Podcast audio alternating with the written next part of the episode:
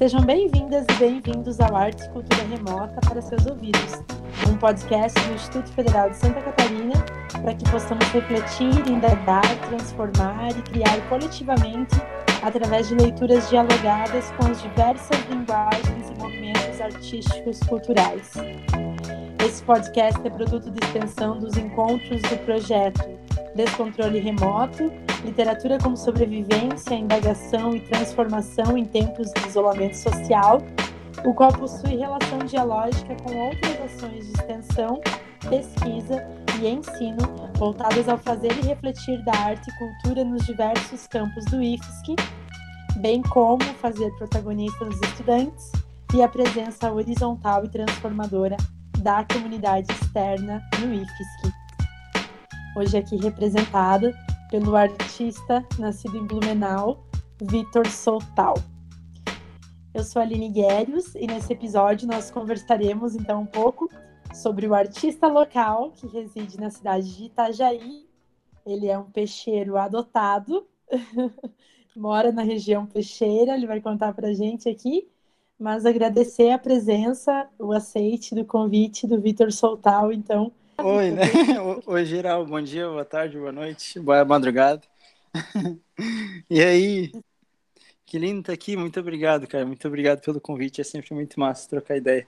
E eu sou tenho um carinho muito massa por ti, é muito felizão de estar aqui. Que massa, meu professor de música e um super artista, gente. Já vou começar fazendo propaganda. Sigam ele lá no Instagram, Vitor Soltal. É, vai trocar uma ideia sobre música hoje com a gente, mas várias técnicas que ele utiliza nas aulas e os rolês artísticos dele envolvem outras linguagens artísticas, culturais também. Então a gente pode, sei lá, falar de teatro, de várias outras coisas. Mas eu queria que você começasse se apresentando, Vitor. Quem é você na fila da comunidade externa do IFSC? Quem é você na fila do peixe no mercado público? Ou, sei lá, a proteína de coca. claro. Do, na fila do tomate para comprar. É, pô, eu sou o Vitor Soltal, eu tenho 23 anos e nasci em Blumenau. Tô morando aqui em Itajaí já faz, acho que uns, uns três anos. Eu tenho dois, é, um EP lançado em 2016, depois em 2017 eu lancei um disco que eu gravei na Argentina, morei lá por um ano e meio. E daí tive essa oportunidade muito massa de, de poder gravar com a galera de lá, enfim, é, mergulhar um pouco naquela cultura, foi muito lindo, assim, fiquei um ano e meio lá e foi bem intenso. Aí depois vim para cá, é, o ano passado, é, o ano passado, eu, no começo do ano, eu lancei um show ao vivo que eu gravei, chamado Mundo da Lua. E agora, durante esse ano, tenho lançado alguns singles. Mas é isso, eu sou artista, compositor, cantor. Acho que é isso. que legal, que massa essa presença da comunidade externa artística do nosso podcast, do nosso encontro semanal. Eu queria que você contasse para gente como começou a tua história com esta linguagem. Então, pensando em música, depois a gente pode ir para outras linguagens, mas como que a música surgiu na sua vida? Porque isso tem muito a ver com provavelmente o acesso que tu teve, né? Que Bourdieu fala do teu capital cultural. Então, é, o que teus pais te mostraram ou como que foi esse rolê desde a tua infância, Vitor? Cara, total, isso é, é muito massa, assim, eu me sinto muito privilegiado por, por conta disso, assim, tipo, tive um, desde sempre é, tinha um, um apoio, não financeiro, porque minha família não tem grana, mas, tipo, um apoio moral, não sei se essa é a palavra, mas, tipo, um apoio de, por ser, nem né, ser artista e tudo mais, e, e por esse caminho, assim, apesar de não ter o, o apoio financeiro, tem esse apoio que é super importante, que eu acho que eu tenho um baita privilégio, assim, por ter isso. Mas é, começou, minha mãe, assim, conta que desde bem pequenininho, quando eu tinha uns, sei lá, quatro anos, eu, eu tenho algumas imagens, assim, na, na, cabeça, né, assim, algumas recordações disso. E quando eu tinha, tipo, uns quatro aninhos, cinco, assim, eu, eu pegava as panelas de casa e tocava, tipo, fazia bateria, assim. Daí, nessa época, eu já, já pirava, assim, eu sempre fui bastante, tipo, tive bastante essa ligação com a música. E, e depois, com oito anos, eu comecei a fazer aula de violão claro, tipo, tá super novinho, então é, é, é, meio difícil, né? Já já engajar assim de cara. Então eu não, eu não alcançava muito bem os acordes, porque eu tinha a mão meio pequenininha, assim, os dedinhos.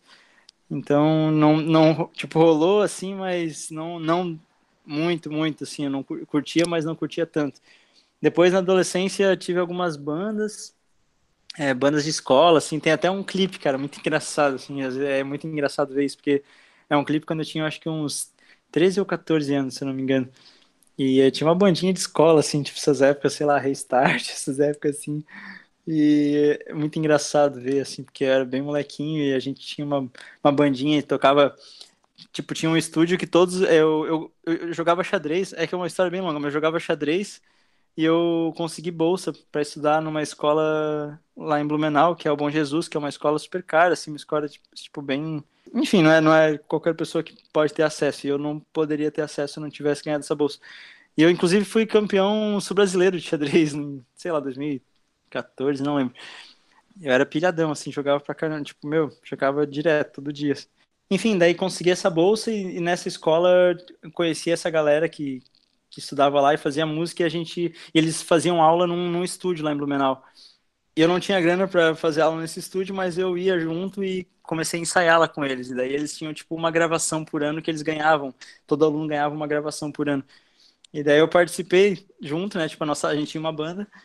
E ali foi massa, assim, porque eu tive algumas oportunidades de cantar ao vivo na escola, é, no encerramento, assim, de ano da, da, dessa escola de música também, na escola que eu estudava lá. Tipo, ter uma, a primeira vez que eu gravei, né? Mas é muito engraçado, assim, porque nada a ver, né, com que tipo que eu, que eu sou hoje, assim, tipo com, a, com, as coisas que eu escuto, com as referências de hoje. Mas é muito legal, né? Assim, isso também é uma coisa muito que eu tenho aprendido pra caramba, assim, tipo, esse lance de fazer as pazes, meio que fazer as pazes com o passado, assim. Teve uma época que eu olhava as coisas que eu tinha feito, assim, e sei lá, é, a gente muda pra caramba, né? E, e acho que é natural isso, mas olhava como de uma forma meio negativa, assim, tipo, não curtindo muito aquilo. E hoje em dia é muito massa, porque eu tô aprendendo a olhar de outra forma, assim. Óbvio, não é, não é o que eu gosto, o que eu acredito hoje em dia, mas é muito massa olhar e ver que tu fez várias coisas, né? E, e, tu botou a cara, isso eu acho que é mais importante, assim, né? Tipo, botou a cara e, e, fez do jeito que dá para fazer. Mas enfim, daí tive essas mandinhas, aí depois eu fui morar na Argentina um, ah, na real, um pouco antes, é, na adolescência eu, comecei, eu voltei um pouquinho a, a, compor, a fazer algumas coisas, gravei algumas coisas, e depois eu fui morar na Argentina e daí é ali que eu me aproximei forte, assim, da música, porque daí eu comecei a fazer aula com um cara, aula de canto com um cara que era uma referência, assim, para mim, e, nossa, foi um mestre, assim, chama Lucas Heredia, e ele me fez querer muito essa coisa, principalmente do voz e violão, assim, eu, quando eu cheguei lá, eu vi ele, eu vi um show dele, foi muito, muito forte, assim, para mim, porque eu vi um cara fazendo um show voz e violão que era incrível, e eu falei, nossa, é, muito, tipo, é isso, assim, é isso que eu tô querendo agora. E ali daí eu gravei o disco e tal, depois eu voltei para cá justamente para começar uma carreira de fato, porque antes não, era uma coisa meio que um hobby, assim, ainda não tinha esse olhar de é uma profissão e tudo mais. E é isso, daí voltei para cá e tô aqui fazendo essas coisas. Que massa.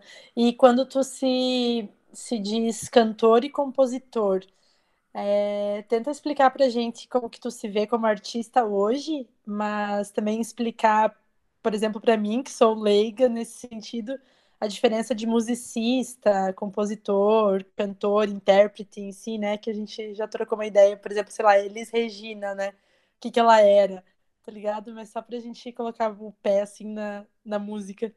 Tem uma, uma expressão que até se usa aqui no Brasil, mas não tanto, eu acho. Se usa mais. Na Argentina eu aprendi essa expressão, eu achei muito massa, que eu acho que define bastante. Tipo, eu, eu me defino como cantautor, que seria um, um cantor que, é, que canta suas próprias músicas. Né? Uma junção ali de cantautor. E eu, eu me definiria como isso, assim eu canto as meus, minhas próprias músicas. Mas tem várias formas de se fazer, né? A pessoa pode ser só cantora ou só, né, só cantor, cantora, que ela, ela canta, mas ela não compõe. Ela canta, é, enfim, canções de outras pessoas. Ou ela pode ser cantora e compositor, né? E, e, compor junto. É, pode ser só intérprete, que só interpreta a música dos outros. Músico, né? O musicista, música, é uma pessoa que ela pode, ela pode acompanhar, na verdade, eu também sou músico, tipo, apesar de ser, eu sou cantor, mas isso é também ser músico, né? mas se usa muito essa expressão para, sei lá, alguém que não, não canta, por exemplo. Ah, eu sou musicista, eu toco violão, sei lá, acompanho outras pessoas, ou, ou toco solo, sei lá, né? Mas tem, tem várias formas, assim, de se fazer. Tem uma pessoa, tipo, tem músicos que acompanham um cantor ou uma cantora, tem músicos que têm um trabalho solo ou que tem uma banda. É bem amplo, assim, o, o negócio. Sim, eu querendo que tu responda simplesmente, é quase impossível, né? Mas vamos lá, uma primeira aula com o Vitor Soltal. É, conta pra gente diferenças como, por exemplo, harmonia, melodia, arranjo, sei lá, usa o vocabulário aí da sua, da sua formação e conta essas diferenças básicas que todo mundo deveria saber, por exemplo, sobre música. E a gente, infelizmente, no Brasil não tem acesso à educação musical, assim como não tem a educação política, econômica, emocional, é, física, financeira, enfim, né? Tô uh, descendo o coco. Vai lá, Vitor, conte. Cara, é real, velho. Isso era muito importante, né? Tem tanta coisa que a gente aprende na escola que, sei lá, hoje em dia, um, grande parte, não sei se grande parte, mas talvez sim, de coisas que eu aprendi na escola e que não utilizo. E, pô, a gente não aprende a, a, a lidar com a nossa própria mente, não aprende a lidar com a nossa saúde mental nossa, enfim, nosso emocional, né, com tudo isso. E é, isso seria tão importante a gente aprender e, enfim, vendo também tudo isso que está acontecendo. Eu tô, não, tô, não tô fugindo da pergunta, eu já vou voltar para ela, mas é porque acho que é importante falar sobre isso também. Esses dias eu vi um, daquele, um documentário bem foda do Netflix, que é o Dilema das Redes, que tem uma galera vendo até. Mas muito foda, assim, falou também sobre esse lance dos jovens, dos adolescentes, né, de, de como isso está consumindo a cabeça. E é muito doido, né, porque a gente não, não aprende essas coisas, né, cara? Tipo, tem tanta coisa básica que a gente deveria aprender na escola e que a gente acaba não aprendendo e depois tem que aprender de, né, de adulto, assim, já. E acho que esse lance do, do emocional, do espiritual, sei lá, saúde mental era, era muito importante a gente, a gente ter acesso, né? Mais cedo. E o musical também, porque também tá ligado a isso, né, cara? Tipo, a, a arte. A gente tem arte na escola, né? Mas não sei, dependendo da escola, é, é, ela é meio que jogada de lado, assim, né? A, a aula de artes. Não é aquela aula como realmente poderia ser. Eu acho que poderia ser muito melhor, assim.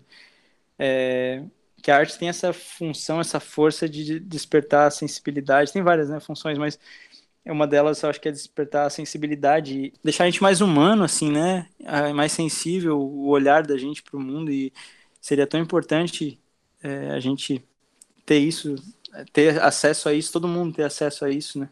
Porque realmente, cara, é, é muito louco como como a música, a arte mudou muito a minha percepção de mundo, assim, é muito, muito massa isso. A composição também pra caramba, porque compor, criar é tu tá atento, né, ao, ao mundo, às coisas que acontecem à tua volta.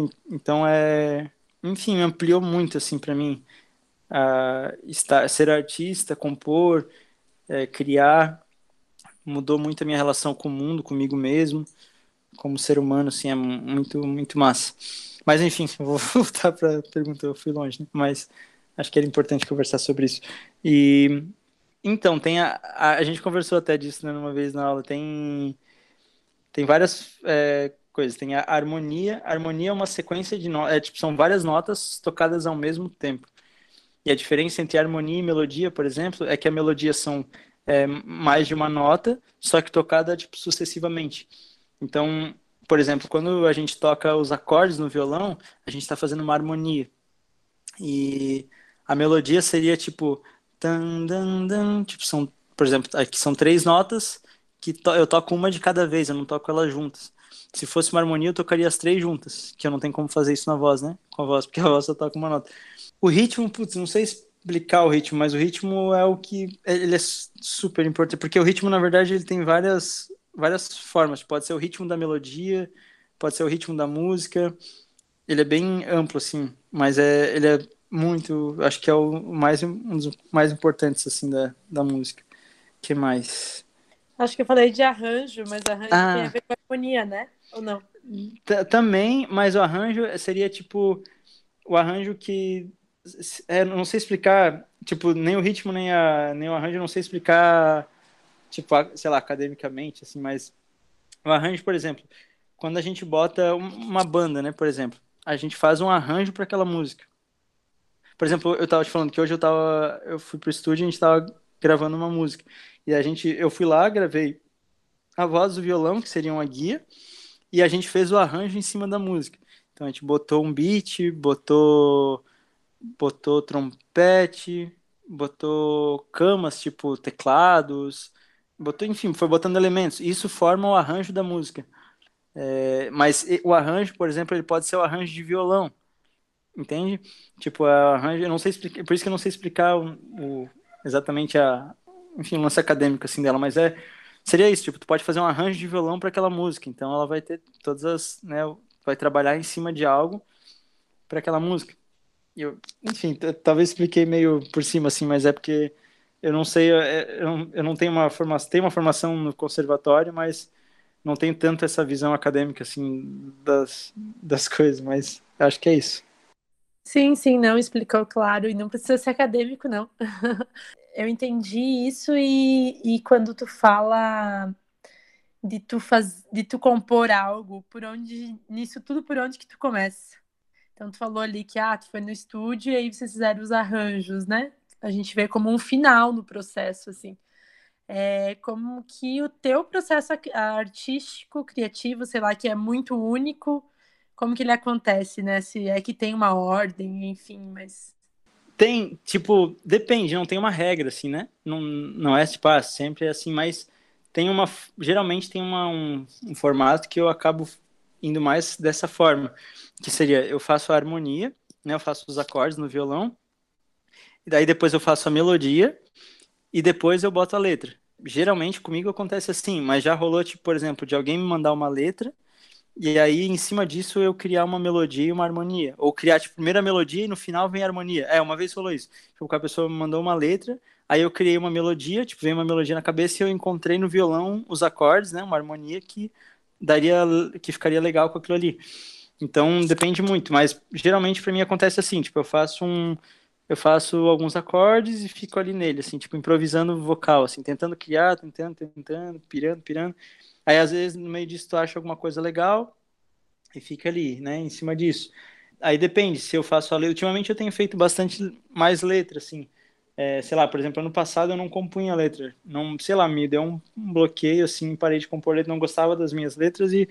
Então eu mandava sempre alguém fazer uma letra. Eu fazia harmonia, melodia e mandava para a pessoa e a gente fazia uma parceria, né? Que é muito massa. Daí tu, é, assim, eu fiz canções que eu amo, assim, porque é, enfim, mandava para pessoas também que eu admiro, assim, né, que escrevem muito bem a letra de música, e aí fazia uma parceria, muito legal também dessa forma. É exatamente isso que tu falou ali, tipo, é, o, o estúdio ali, o arranjo é o processo quase que final, assim, não chega a ser o final final, mas é quase já, é já encaminhando para o final, porque depois que tá com a música pronta, já com ela, pelo menos, né, a forma dela tudo mais, Daí tu vai pro estúdio e ali daí, ou às vezes nem precisa ir pro estúdio, tu manda pra, pra pessoa, ela cria um arranjo para aquilo ali, e que às vezes não precisa nem ser presencial, hoje em dia, né, é muito louco, assim, tipo, essa música Outras Vidas, que eu lancei no dia 10, ela tem um arranjo de cordas, e eu tive, pô, uma oportunidade muito massa, assim, é, de, de, virar amigo e, e, fazer essa música, o arranjo de cordas dela, quem fez foi o Antônio Guerra, que é lá do Rio, e ele ele é o cara que fez os arranjos de cordas do disco do Rubel, desse último disco, Casas. Ele toca teclado com o Rubel, já tocou com a Martinalha, com o Jorge Ben, com a Elza Soares.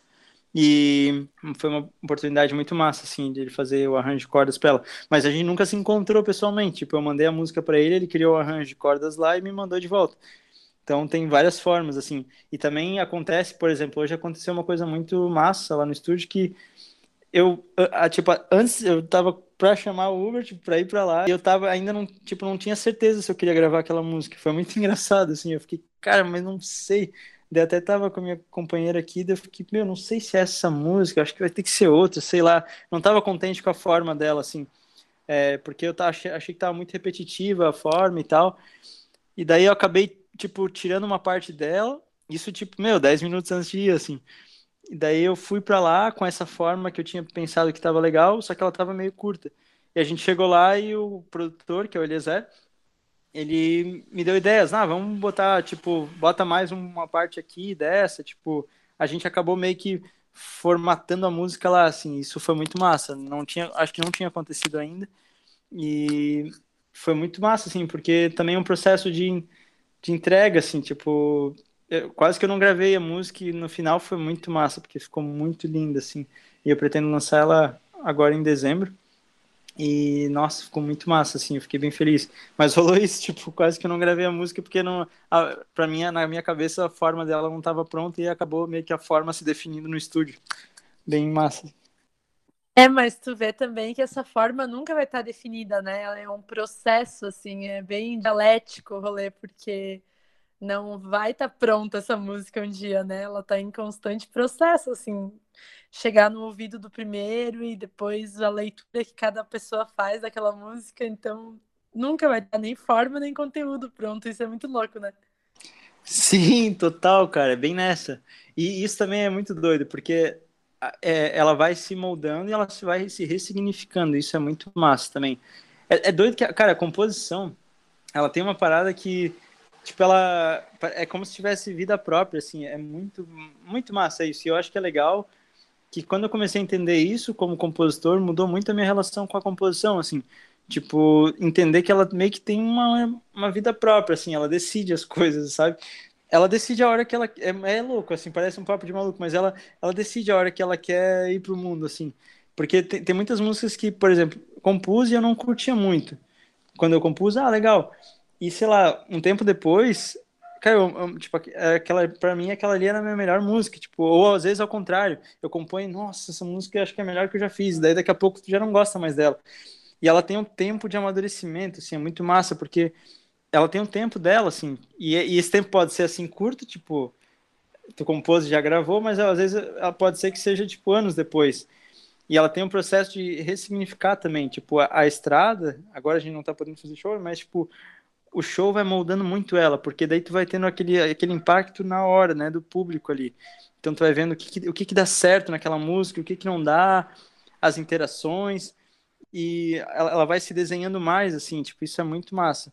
E tem músicas que também, tipo, elas voltam a fazer outras vidas, por exemplo, essa música que eu lancei agora, tem muito isso, tipo, era uma música que eu compus em 2017, acho que foi, ou 18 enfim, é, eu, fui, eu, fui, fazer uma turnê lá pra Argentina e tive a oportunidade de fazer show com aquele cara que é, foi meu professor lá e tal. E foi, tipo, incrível, assim, ele é um, mestre mesmo. E a gente foi, uns dias antes da, desse show, a gente foi fazer, tipo, entrevistas em rádios e tal lá. E, cara, ele é um cara que, tipo, ele vai longe, assim, ele viaja, tipo, ele é muito que compositor. Talvez eu seja assim também, mas ele eu acho que ainda é mais, tipo, começa a conversar e ele começa a ir nos lugares. Cara, como é que esse cara chegou nesse lugar? Tipo, ele vai viajando, viajando, viajando, assim. E é muito massa isso. Mas, enfim, a gente tava voltando da rádio, ele tava me levando para casa, e daí eu, tipo, lá, duas semanas depois de, desse dia ali, ele, ele teve o primeiro filho dele com a companheira dele. Então ele tava muito nesse processo de quase pai, assim, primeiro filho, ele tava super emocionado. Então ele já é daquele jeito, ele tava ainda mais, né?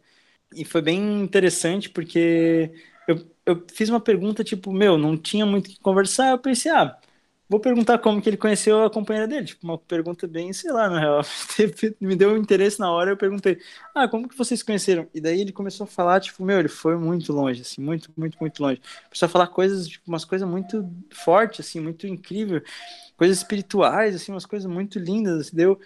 De, nossa, ele falando, eu falei, cara, isso dá uma. que Isso tem a ver com aquilo que a gente estava conversando antes sobre estar atento, né? Isso tá atento, às vezes pega umas coisas. Tipo, essa vez eu falei, nossa, isso dá uma música. E daí me veio a primeira frase, que é uma coisa que ele falou mesmo, mas veio essa primeira frase da música, tipo, desde outras vidas eu procurei você para encontrar o amor. Rolou essa música, eu compus lá, depois voltei, não tinha acabado, na verdade, eu é, compus uma, um trechinho lá, enquanto eu estava na Argentina ainda. Daí depois voltei pro Brasil e, e, não estava conseguindo acabar e mandei para um amigo meu, Bruno Cole, que, um cara que eu compus várias músicas juntos. E daí é, pedi para ele me ajudar a terminar, contei toda a história e ele tipo, foi super sensível e conseguiu traduzir bastante coisa na, na, na, letra, enfim, me ajudar a terminar essa música. Mas beleza, daí, tipo, era uma música que eu, que eu adorava, assim, cantava ela direto. E eu, eu acho que é a música que, até agora, assim, a música que mais teve identificação com, com o público, assim, porque, cara, nos shows aqui em Itajaí era muito lindo, assim, tipo, teve shows de fazer aqui, tipo, no Teatro do Sesc, e eu comecei com essa música, um show, assim, uma vez, e, e a galera cantou a música inteira, assim, eu quase não cantei a música, é, isso é muito especial quando rola isso, assim, tipo, a galera Nossa. se identificar forte, assim, e, e essa música de meio que tinha não deixado de fazer sentido, mas eu tinha deixado ela um pouquinho de lado, assim, e, e aí muito massa, porque ela voltou agora de um jeito totalmente diferente, assim. Ressignificada. É, é porque é, foi muito massa, porque tudo aquilo, quase tudo aquilo que ele me falou, eu comecei a viver agora é, com a minha companheira. Então, foi, foi, tipo, eu comecei a sentir coisas daquilo que ele me falou. Mas, óbvio, nada disso foi planejado. Então, tipo, comecei a sentir coisas disso e meio que a música voltou de um jeito muito mais forte para mim e, e ressignifiquei ela e daí a gente gravou, gravou o clipe, e ela até participa do clipe. E mas é isso, daí tipo muito muito massa. a gente vai Agora deixa eu falar para você que está dirigindo, escutando esse podcast do Instituto Federal de Santa Catarina. Você vai curtir aí Vitor Soltal de Itajaí fazendo um som ressignificado pra gente. Vou fechar o microfone você dentro do seu carro, aumenta o som. Vitor Soltal, beijo. E depois vai lá escutar no YouTube e no Spotify que tem uma versão com arranjo de cordas, beat e tá muito maravilhoso lá, tá lindo. Isso, e também curtiu o vídeo no YouTubão. Isso.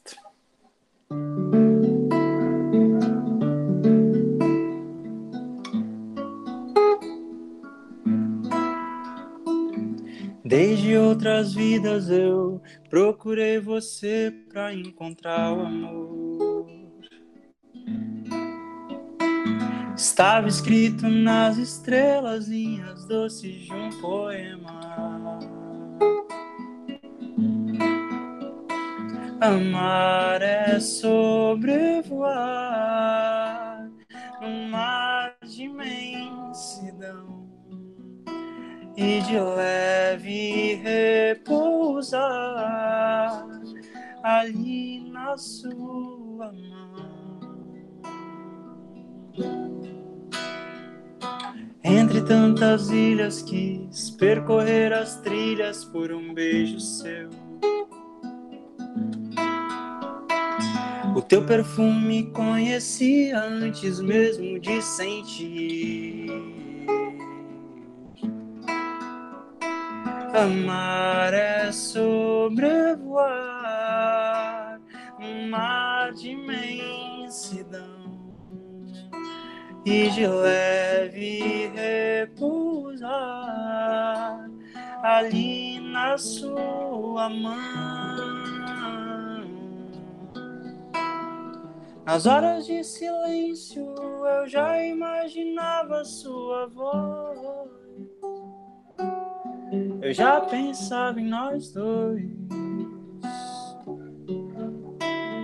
A música da chuva, na lágrima que vinha lá do céu, no sol que vinha ali depois. Hey,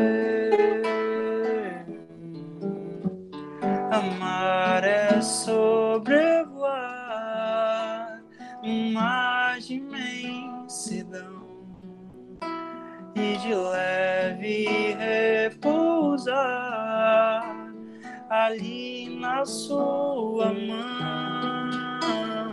Amar é sobrevoar mar de imensidão e de leve repousar ali na sua mão.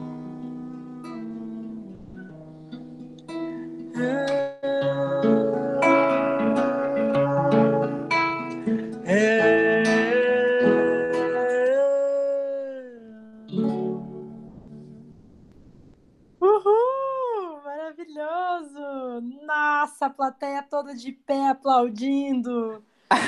Maravilha, Vitor, gratidão. Nossa, e o que é o amor se não é esse pousar suave, esse presenciar e compartilhar, compartilhar a vida de modo leve, né? É, amor que que já é pleonasmo dizer amor livre, mas um amor que seja livre, um amor que respeite, que não seja tóxico e que seja leve. Nossa, linda essa letra. É, agora eu não sei se a tua autoria é composição, é, você é cantautor, né? Cantautor? Isso, eu, eu sou, respondendo a pergunta ali, eu sou cantautor nela, tipo, eu compus uma, é, tipo, uma parte e o Bruno Cole, que é meu parceiro nessa composição, ele compôs uma outra parte. Então, uma parceria, assim. Mas é bem nessa, assim, tipo, acho que, não sei, a, a quarentena me ensinou bastante também sobre isso, assim, de, disso que eu tava falando, sobre o amor e, e tudo mais, sobre convivência e, e respeito e admiração, enfim, todas essas essas coisas, assim, é, é muito massa, né, como tu, tu entende essas, essas coisas, óbvio, é, é bem, é bem isso ali que, tipo, diz, é, mar de imensidão, são várias coisas, é, é uma coisa gigantesca, né, que a gente não faz ideia do que é, na verdade, e que bom também que seja assim, mas é muito, é muito bonito, assim, muito desafiador ao mesmo tempo, porque é um, é um né, o, o compartilhar é muito massa, isso é muito lindo. Sim, pensar que a gente está vivendo uma crise sanitária, uma crise política, uma crise, no nosso caso, institucional, mas várias camadas de crises influenciam totalmente, né? Claro que na vida de algumas pessoas mais do que outras, pensando tudo isso que a gente já falou e fala sempre aqui, né, no podcast, mas questão de privilégio, é, enfim, quem no Brasil que está trabalhando agora, quem que está tendo que sair de casa, quem está pegando transporte público, é, quem que está morrendo e que lugares que estão pegando fogo, né? Assim, é muito isso claro e óbvio, mas eu queria te perguntar, assim, pensando nessa imensidão que tu falou, que a gente até desconhece, se como artista a gente pode ter esperança, no sentido de não quero fazer uma, uma pergunta utópica e romantizada, mas tudo isso que a gente está conversando um monte, será que após uma pandemia vai mudar alguma coisa? Porque parece que, enfim, as desigualdades só ficaram mais claras, só aumentaram. Então, o que, que é isso? Ah, se o novo normal, ou quem sabe após a pandemia, seremos seres humanos melhores que não tiram vantagem e lucro somente um dos outros, né? Mas eu, eu tô viajando na pergunta, mas o que eu quero te, te, te perguntar é se se a gente pode esperançar ou não, Vitor Soltal, nessa imensidão do amor leve. Cara, é, é difícil. Olha, eu gostaria muito de acreditar que sim, de verdade, mas eu não sei, cara. Eu acho eu, é, é, difícil responder nessa pergunta porque é, a gente sempre quer acreditar e quer se enganar também de alguma forma que sim, mas é muito louco assim. Tipo, acho que as coisas caminharam e ainda estão caminhando, né, para um lugar bem triste, assim. Pô, é foda, cara. É muito triste mesmo ver essas coisas.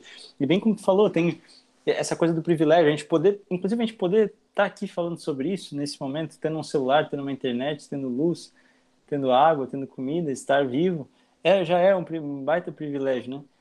Mas é, é, é doido, assim, tipo, a gente está falando de um lugar privilegiado, né? É importante, acho, falar sobre isso, mas eu gostaria de acreditar que sim, mas eu realmente não sei, porque a, a gente vai vendo tanta coisa triste, né, cara? Tipo, meu, tanta coisa foda que aconteceu esse ano e parece que só foi, foi embolotando, assim, piorando.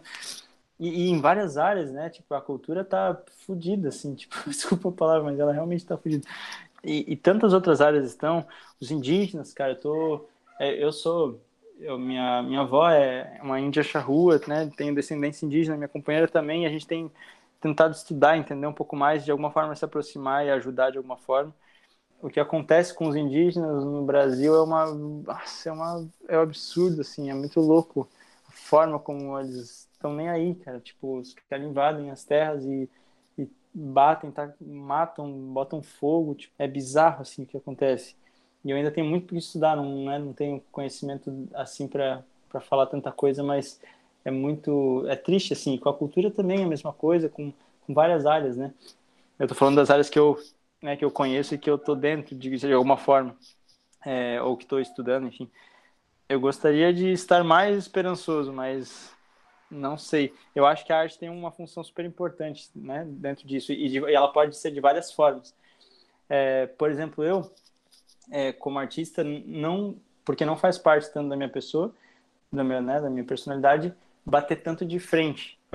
Para mim, a minha forma de fazer, as, é, enfim, as, as pessoas, inclusive eu mesmo, enxergar é, é por esse outro lado, que é o lado que eu não sei a palavra, mas eu, eu tô mais dentro, assim, tipo, que é um lado mais que eu acho que é um, ela é um lado super importante de fazer, fazer as pessoas enxergarem algo, entenderem algo através do afeto, do carinho, do amor, que é uma coisa que a gente vai perdendo, né, aos poucos. E hoje mesmo estava falando com, com um amigo sobre isso, de como que como que alguém, não sei quem, mas foi segregando total a gente por, por questões políticas, por, principalmente por questões políticas, de a gente passar a odiar alguém por, por, enfim, por ela ter votado em alguma coisa horrível, né? Mas é, é louco isso, tipo, como que a gente foi caminhando para esse lugar de se odiado, se de não, né, não gostar, não, enfim, tretar e segregar mesmo, dividir, né? É, é, muito louco. Eu acho que a arte tem um, tem um, papel super importante, por exemplo, dessa forma, que eu acho que é a forma que eu acho que eu, que eu gosto de fazer, que é propor uma mudança, propor um, um olhar, um, enfim, isso através do carinho, do afeto, que é uma coisa que a gente perdeu e está perdendo cada vez mais e está ficando tudo mais distante. E acho que a pandemia mostrou bastante isso também, é, essa distância, né? Eu acho muito simbólico a, a coisa de a gente não poder se abraçar nesse momento. Para mim parece que é um caminho que a gente já estava indo como sociedade e a pandemia veio para reforçar isso. Assim, não, quer dizer, na pandemia não veio para fazer isso, mas de alguma forma eu vejo dessa forma, tipo, eu, eu acho simbólico a gente não poder se abraçar e como como seres humanos, né? Parece que isso já acontece de alguma forma, só é, talvez não era visível tanto ou era. e tem uma, acho que tem uma tem uma outra forma de de, de arte que é super importante, que é a galera que bate de frente, que fala as coisas assim mesmo, é porrada, né? Tipo, criou, sei lá, vários outros assim, mas é, Mulamba, tá, tem muita gente que faz isso. E, e, é incrível, só que eu acho que é, é, acho que todas elas são válidas, todas são importantes.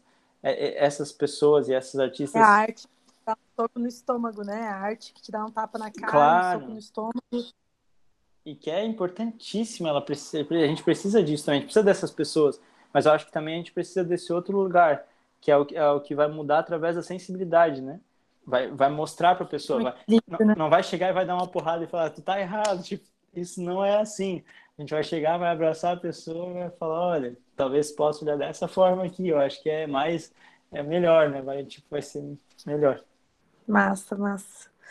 Ô, Vitor, deixa aí tua rede social e deixa é, indicações de livros ou de, sei lá, canais, páginas discos para a galera escutar. E mais uma vez, muito obrigada por ter é, dito sim para o nosso convite desse controle remoto. Então, pensar a arte não só como sobrevivência, mas também como indagação e isso que a gente falou de transformação social, né? Em um tempo de pandemia que a gente não pode se abraçar, isso, como o Vitor Soltal falou, é muito simbólico, né?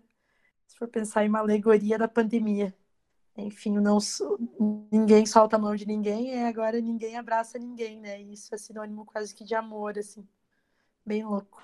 Massa, cara. Poxa, muito obrigado. Que bom que rolou, né? Esse papo foi muito massa. Passou rapidão, né? Já, já foi.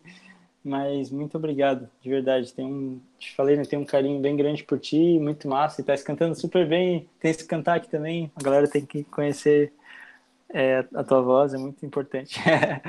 e muito massa que rolou, que bom, que bom mesmo que, que rolem outras vezes, enfim, muito, fiquei bem feliz.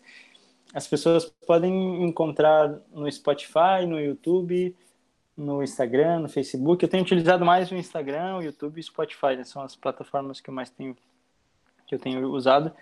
E é Vitor Soltal, é Vitor sem C, o sobrenome é S-O-L-T-A-U, Soltal. E é isso, é, falou também para dar indicações. Cara, sempre que eu. Não sei se acontece contigo, mas sempre que eu me falo assim, ah, fala é, cinco livros, cinco discos, sei lá, foge todos os que você está ouvindo. Não, sempre, mas eu vou tentar lembrar. Eu posso indicar alguns, sei lá, tem o Capim, que é um.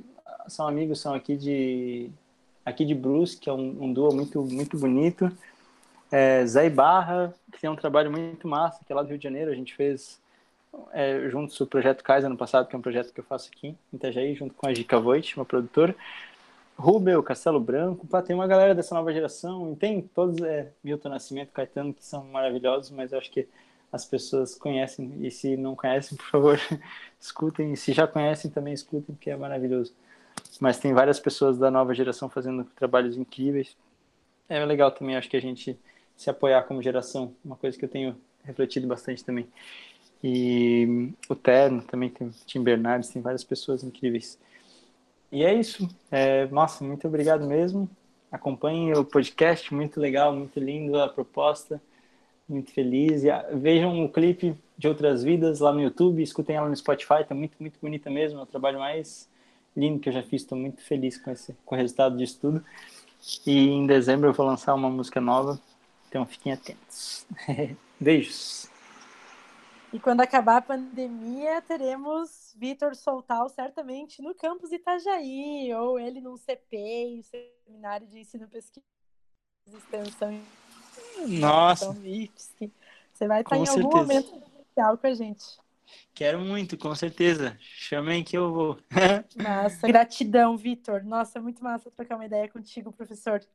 E esse podcast ele é um produto de extensão dos encontros do nosso projeto de extensão, que chama descontrole remoto, literatura, mas a gente fala de todas as linguagens de arte e cultura, como que elas são importantes não só para sobrevivência, mas para indagação e transformação em tempos de pandemia. Você também pode participar desses encontros toda quinta-feira às 19 horas. Acompanhe nas redes sociais do IFSC. Fique por dentro das publicações e produções do Instituto Federal de Santa Catarina Acompanhe a gente nas redes sociais e, se preferir, crie um alerta para receber notificações do nosso conteúdo novo. Para escutar os próximos episódios desse podcast, Arte e Cultura Remota para os seus ouvidos maravilhosos que só escutam coisa boa, basta seguir o IFSC nas principais plataformas de streaming, como Spotify, Google Podcast, etc. Essa foi mais uma iniciativa do IFSC em casa com a organização do projeto Descontrole Remoto, apresentação e roteiro de Aline Guérios, que sou euzinha da Silva, e produção do maravilhoso produtor Jefferson Vieira. Foi uma satisfação pensar arte e cultura com vocês hoje, aqui com o Vitor Soltal, artista, cantor, compositor de Itajaí, nasceu lá em Blumenau, mas reside em Itajaí e está fortalecendo a nossa arte e cultura local aí. Em breve teremos tarrafa elétrica, tartaruga de mamão e tudo que a gente achar de bom em Santa Catarina visitando o nosso podcast, tá bom, galera? Um abraço, fique em casa e até o nosso próximo encontro remoto. Beijinhos!